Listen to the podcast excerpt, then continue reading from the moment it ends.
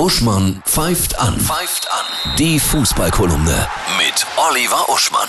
Ach, ist das schön. Die Bundesliga geht endlich wieder los. Heute Abend direkt mit einem absoluten Bundesliga-Klassiker.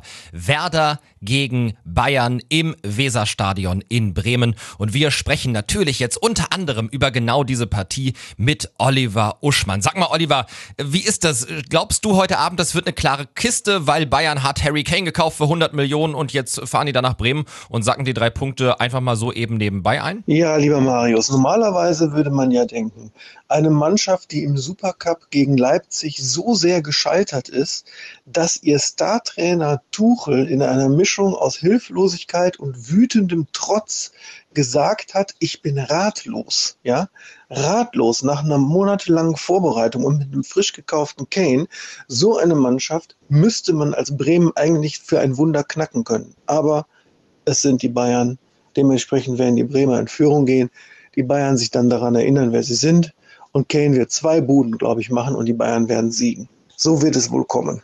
Dementsprechend ja, der Harry wird den Unterschied machen.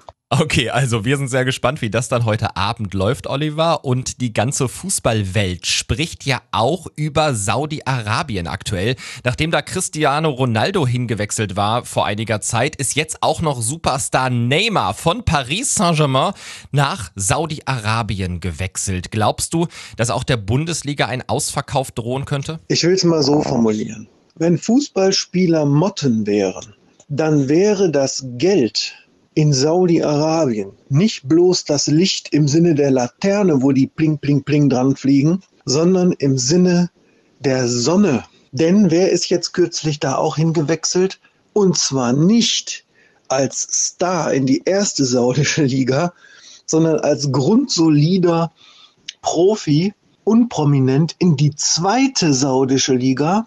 Alexander Hack von Mainz 05. Nach neun Jahren bei Mainz 05 wechselt er zu Al-Qadsiya FC in die zweite saudische Liga. Daran kannst du ermessen, was da los ist und was dann noch auf uns zukommt. Also wollen wir mal hoffen, dass nicht zu viele Spieler nach Saudi-Arabien gehen. Ich habe so ein bisschen das Gefühl aktuell, dass es eben vor allem die etwas charakterschwächeren und etwas geldgeileren Spieler dahin wechseln und die guten Jungs, die bleiben aktuell noch in Europa. Aber jetzt wollen wir natürlich noch hören, Oliver, wie es aussieht mit deiner Prognose für diese Bundesliga-Saison. Da wir für eine ganze Uschmann-Prognose-Stecktabelle keine Zeit haben, äh, sage ich dir mal nur meine spektakulärsten Einschätzungen und Voraussagen für die kommende Saison. Bayern 04 Leverkusen wird aufgrund seiner sensationellen Transfers der Verein sein, der Bayern dieses Jahr wirklich Schwierigkeiten macht und nicht Borussia Dortmund.